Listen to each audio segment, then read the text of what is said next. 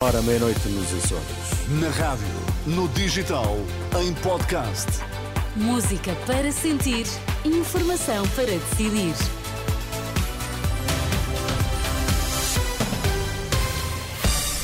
Notícias na Renascença, os destaques a esta hora. O Benfica volta a ficar a um ponto de distância do líder. O Sporting venceu Boa Vista por 2-0. É uma medida de prevenção. Foi acionado o plano especial de emergência para cheias na bacia do Tejo devido à subida das águas. O Benfica, na última noite, bateu o Boa Vista na luz por 2-0. Dois golos marcados já na segunda parte, o primeiro por Di Maria e o segundo por Marcos Leonardo. Roger Schmidt, o técnico dos encarnados, mostrou satisfação no final do encontro. Foi uma boa noite para nós. Mostramos um bom futebol com dois golos muito bons. Tivemos muitas jogadas e ocasiões junto da grande área adversária, mas tivemos de estar sempre em alerta e bem organizados, porque o nosso adversário apostava tudo no contra-ataque. Estou muito contente com o desempenho e compromisso que os jogadores mostraram hoje. O técnico do Boa Vista, Ricardo Paiva, considerou que a sua equipa esteve à altura do desafio, só se deu por fadiga na segunda parte e disse que esteve muito perto de marcar na luz. Julgo que conseguimos chegar com maior perigo, inclusive, eh, tirando o lance do, do gol anulado, a primeira oportunidade de gol é, é, é de facto nossa.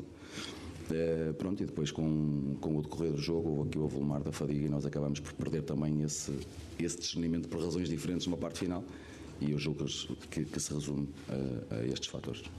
Com o triunfo da última noite, o Benfica reaproxima-se do Sporting, que continua isolado na frente da tabela com mais um ponto. Esta, este sábado, o Futebol Clube do Porto vai receber o Moreirense, encontro marcado a partir das oito e meia da noite, com relato assegurado na Renascença e acompanhamento ao minuto em rr.pt.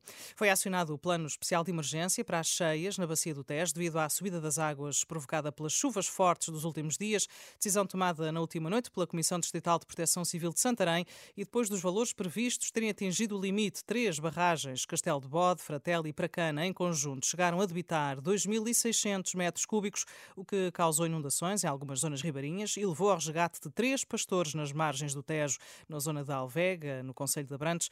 A Proteção Civil aconselha a tomar medidas de autoproteção em caso de cheias, como retirar das eh, proximidades das linhas de água equipamentos agrícolas, viaturas e, em caso de necessidade, abrigar os animais em locais seguros.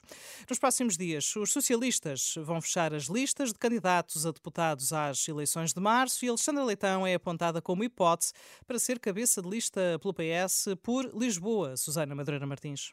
Nas últimas legislativas, a ex-ministra já tinha sido cabeça de lista, mas por Santarém, e a Renascença sabe que Alexandra Leitão é um dos nomes que surge como forte hipótese para liderar agora a lista de Lisboa. Quanto a José Luís Carneiro, a Renascença sabe que mantém a expectativa de voltar a liderar a lista de candidatos a deputados do PS por Braga, repetindo o distrito por onde concorreu em 2022 também como cabeça de lista. A Renascença sabe, de resto, que o ministro da Administração Interna aguarda por um diálogo ou uma reunião de trabalho com Pedro Nuno Santos sobre a constituição das listas de candidatos a deputados e que, até agora, não terá tido qualquer novidade.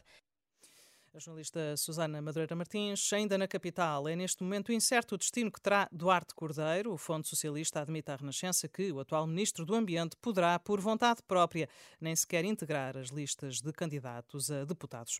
Os trabalhadores do Diário de Notícias exigiram ao Grupo Global Média a regularização da situação salarial até 31 de janeiro. Entretanto, decidiram avançar com um pré-aviso de greve por tempo indeterminado.